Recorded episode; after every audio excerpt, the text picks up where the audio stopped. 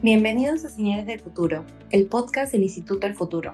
Mi nombre es Berenice Quiñe y el día de hoy hablaremos sobre el futuro prometedor, el papel creciente de las mujeres en el mundo de finanzas. Para ello estamos con Raquel Quintanilla, quien es ejecutiva de financiamientos estructurados en Interbank y voluntaria en Women's in Finance Latam, sobre el rol trascendental y el crecimiento de las mujeres en el mundo financiero. Bienvenida Raquel. Hola Berenice, ¿qué tal? Hola a todos. En primer lugar, darte las gracias por compartir tus conocimientos en este espacio y creo que el día de hoy siempre enfocados en el futuro y lo que se va a, hacer trascendente para nosotras las mujeres, queremos empezar a preguntarte cuáles son los desafíos específicos que enfrentamos al tratar de avanzar en nuestras carreras en el ámbito financiero. En el mundo financiero, bueno, hablando en global como una tendencia como lo que los estudios mencionan, en promedio las mujeres lo que enfrentan en este momento es que actualmente los puestos de mandos medios a mandos altos, ejecutivos o directivos, todavía son predominantemente masculinos. Lo que las mujeres enfrentan es que si bien ya tienen un mayor número, mayor porcentaje ganado en las, posiciones de analistas, de practicantes o de asistentes, por ejemplo, es pasar, saltar esta brecha, que es la de la dirección, que es la de dirigir, que es la de eh, participar activamente ya en la parte estratégica del renegocio financiero. Ese todavía es el desafío que en este momento enfrentan y para eso las mujeres, considerando todas las cualidades que ellas tienen y a través de características propias femeninas, tienen mucho, es un activo muy valioso para el rubro financiero. Y sobre lo que nos estás comentando, ¿qué medidas están tomando las empresas financieras para promover la igualdad de género en sus equipos y también en la cultura laboral? Las organizaciones han comprendido este problema, de hecho, eh, varios estudios mencionan de que muchas están tomando acciones en específico, eh, por lo menos en el rubro financiero, las que yo conozco, las que he tenido bastante cercanía, he visto programas de empoderamiento femenino para todos los mandos, desde el inicial hasta un mando directivo ejecutivo. De hecho, no distinguen el tipo de mando que en este momento tengan, el tipo de posición que se encuentre, en este caso el rol femenino, sino lo que intentan es de, a través de un coach, porque hay que reconocer que lo que hay en ausencia no son las cualidades o skills técnicos, sino que son más que nada temas de habilidades blandas, temas de empoderamiento, temas de como tu compañero, eh, poder, por ejemplo, levantar la mano, dar una opinión, tener este, más firmeza, generar una opinión. Eso es muy importante, cosa que los hombres mucho han aprendido este, a través de las experiencias de los pares mayores, de los pares masculinos, como te decía, Antiguamente el rubro femenino era muy masculino. Actualmente está que se incorpora el femenino, pero aún nos faltan esos medios en adelante para incorporarnos.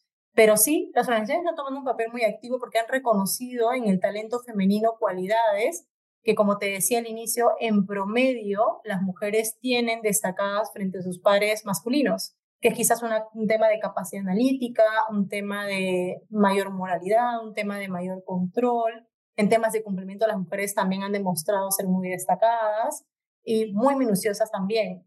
Como te decía, en promedio, porque también quizás muchos pares masculinos que lo tengan, pero en promedio es como se han movido las características de este rubro, de esta población femenina que está actualmente participando en el rubro financiero. Claro, se ve una significativa tendencia a aumentar el rubro financiero y son más las mujeres que quizás están ingresando, ¿no? También a, a desarrollar las carreras específicas de números y todo el tema financiero. Y me podrías decir quizá cuáles son las tendencias emergentes en términos de educación financiera y participación de las mujeres en inversión y gestión de activos. Eh, he visto que actualmente tú promueves y eres voluntaria en un colectivo. Entonces, de repente, ¿qué tendencias podemos encontrar para promover y participar y poder desarrollar esos skills de las mujeres, ¿no? Mira, desde el ámbito de las organizaciones está ocurriendo.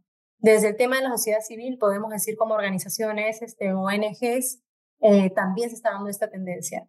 Lo que ocurre muchas veces es que eh, las mujeres salen de la universidad o se encuentran en el colegio y, como te digo, visualizan un rubro muy masculino o con características masculinas, porque llamemos así que, por ejemplo, en la maternidad quizás no se lleva bien con este rubro, o hay características femeninas que no se llevan bien con este rubro, pero eso, como te digo, como una idea gaseosa sobre el mercado, pero muchas jovencitas salen del colegio, de la universidad, queriendo hacerlo. Eh, las ganas están, quieren participar a este rubro, pero muchas veces, y eso justo lo hemos visto en la organización, como tú mencionas, en la que yo me encuentro de voluntaria, por ejemplo, eh, que tienen muchas cualidades, que tienen habilidades técnicas muy, muy preponderantes, pero es un tema de sobredimensionar a veces lo que significa el rubro financiero. Se nos ha enseñado que los números son para los hombres y las letras son para las mujeres, cuando en realidad si ambos rubros tú los desmenuzas, tú este, haces un despliegue, podemos ir entendiendo poco a poco cómo funciona. Entonces, me parece importante en este caso que las posiciones de liderazgo, que las organizaciones, que aquellas personas que se encuentran de, como te decía, de la pirámide de la mitad en adelante, eh, compartan ese know-how. Y eso es, por ejemplo, lo que hacen, como te decía, organizaciones. En este caso, por ejemplo, la de la que yo sí participé, es como que una persona que se encuentra en esta pirámide de la mitad en adelante, coachea a las demás. O, mejor dicho, aproximar. Ferias laborales, por ejemplo, también de las organizaciones ayudan mucho para que las, las jovencitas, por ejemplo, las mujeres jóvenes, de pronto tengan un acercamiento mayor a las organizaciones y acerca de las actividades que van a desarrollar en estas. Es eso, es como que crear una cultura de que las matemáticas no son solo masculinas y los números femeninos, sino romper este dogma, por decirlo así, de lo que significa cada atributo en cada una, ¿no?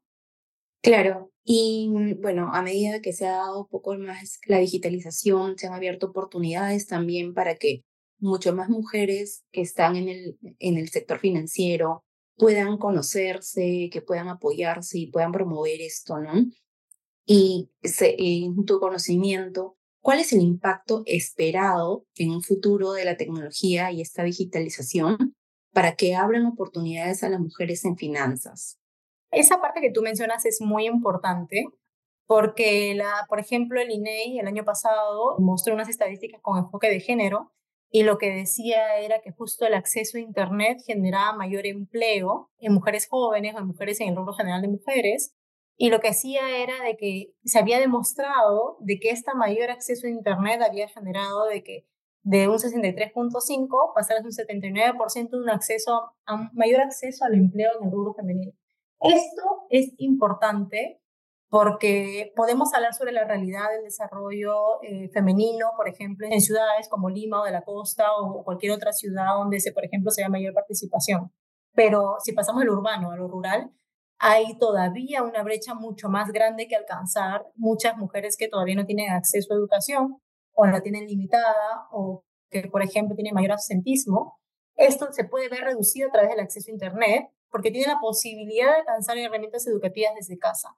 Eso por un lado. Y por el otro es porque el Internet lo que ha permitido, por lo menos lo que muestran en estudios en estos casos, es que las mujeres adquieran soft skills o experiencias mismas, conozcan de otros rubros, que por ejemplo podría ser una red social como LinkedIn, en la que puedan conocer sobre sus pares masculinos, sobre cómo han ido evolucionando, sobre tendencias. Así que esto ayuda a que esta brecha de género existente más adelante en los ingresos que actualmente exista se vaya reduciendo. Qué bueno, ¿no? Que esta tendencia se siga, siga eh, promoviendo y bueno, y estos cambios trascendentales se sigan dando. Y en base a tu conocimiento y cómo estás viendo el mercado actualmente desde adentro, ¿cómo se espera que evolucione la representación de las mujeres en puestos de liderazgo en el sector financiero quizá en los próximos 10 años? Ya se ha demostrado con la experiencia que las mujeres que participan en posiciones de liderazgo han hecho eh, que hayan este, organizaciones con, muy aparte del tema de la pluralidad y la inclusión, con una mejor visión, como te decía inicialmente, por ejemplo, que tengan una mejor probabilidad de desempeño frente a otras empresas que tienen menor diversidad de género, por ejemplo, ¿no?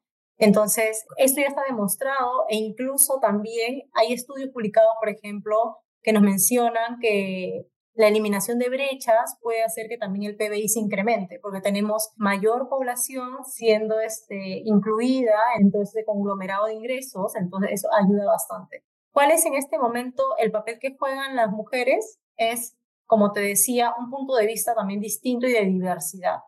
Una mujer tiene atributos diversificados respecto a los hombres eh, en otros rubros, como te decía, principalmente de cumplimiento, de tema de datos, analíticas. Incluso recuerdo muy bien que hace un tiempo participé también en un taller que justo mencionaban esto, ¿no?